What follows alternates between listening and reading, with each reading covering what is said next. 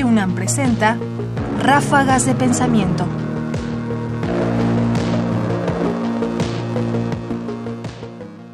La diferencia entre la inteligencia y la sabiduría.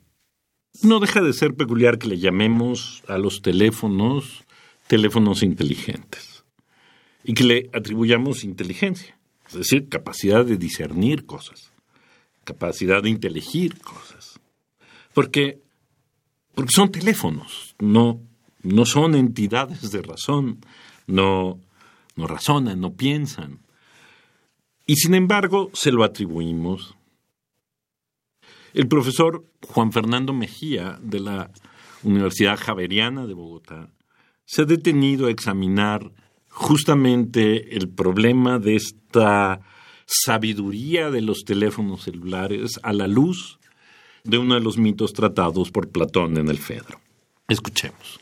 Hay una tercera pregunta interesante en la segunda parte del Fedro, que es la pregunta por la escritura como tal, sobre el valor de la escritura. Allí Sócrates vuelve a contar otro mito, un mito muy bello que es el mito de Zeus y Zamus. Son dos dioses egipcios que están conversando. El dios inventor viene a mostrarle varios inventos al rey de los dioses y al rey de los egipcios.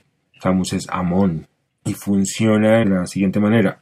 Zeus le dice, mira, he inventado juego de las damas, eh, los dados, eh, la medición de la tierra, un montón de cosas. Y además una cosa que hará más sabios a los egipcios, que se llama la escritura, las letras de hecho. Estas son un fármaco de la memoria. Son o bien un remedio o bien un veneno para la memoria y hará a los egipcios más sabios y deberías hacer que todos los súbditos la posean. Camus le responde, no, lo que tú me traes, tal vez porque tú eres el inventor de la cosa, eh, estás muy entusiasmado con eso, pero no, no es este invento, no produce el fin que tú, que tú proclamas. Lo que realmente produce es la presunción de la sabiduría, no la sabiduría misma. ¿Por qué? porque los egipcios ahora van a creer que teniendo las cosas escritas equivale a que las sepan, que tener las cosas escritas equivale a saberlas. Como cuando nosotros cargamos el, móvil para todas partes y, y podemos hacerle fact-checking en Internet a lo que estamos diciendo en una conversación, como si tuviéramos a nuestra disposición el saber que simplemente tenemos en un soporte externo. Ráfagas de pensamiento. Aunque este mito y este pasaje ha sido recurrentemente examinado en nuestros días, justamente por la transformación digital, es cierto. Es decir, en buena medida lo que el profesor Mejía extrae de esta reflexión de Platón, que efectivamente no es lo mismo la presunción de la sabiduría que la sabiduría. Si nosotros tenemos algo escrito, no somos nosotros necesariamente quienes sabemos, sino quien lo puso por escrito.